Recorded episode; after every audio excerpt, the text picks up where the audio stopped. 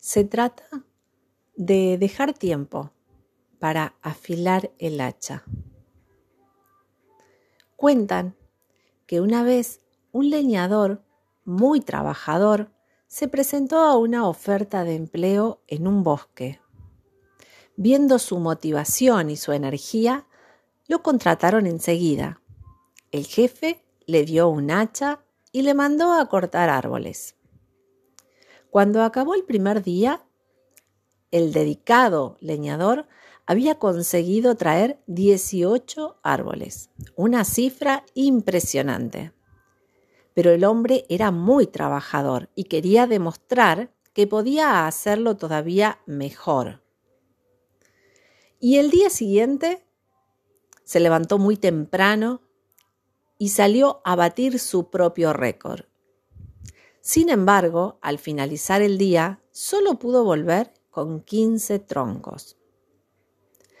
Conforme iban pasando los días, el leñador se esforzaba por superarse, pero pese a gastar tanta energía, cada vez volvía con menos árboles. Estaba desesperado. Fue a hablar con su jefe y le explicó la situación. No lo entiendo. Por más que me esfuerce y me esfuerce cada día, corto menos árboles. El hombre que le había contratado lo miró y preguntó,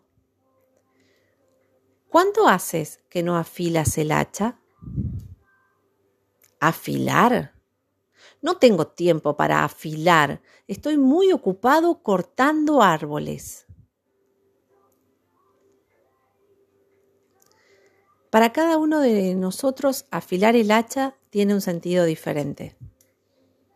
Algunos pensamos que afilar el hacha es centrarnos en formarnos, otros en descansar, o también en lo importante que es una buena organización.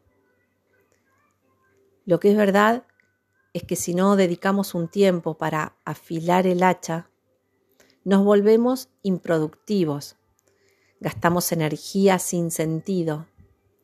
Cuando entramos en una rutina de trabajo es muy probable que muchos de nosotros terminemos esforzándonos como esclavos casi en tareas que son poco productivas, porque es muy fácil perder la perspectiva.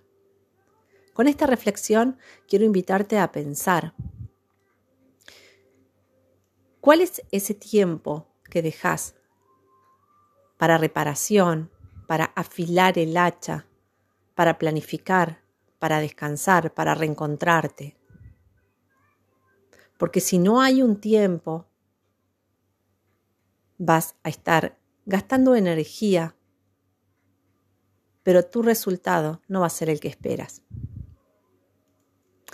En el momento en que tomamos un respiro y, reflexionamos sobre lo que está sucediendo delante de nuestros ojos, es recién ahí donde podemos apreciar y ver detalles que las prisas no nos permiten ver.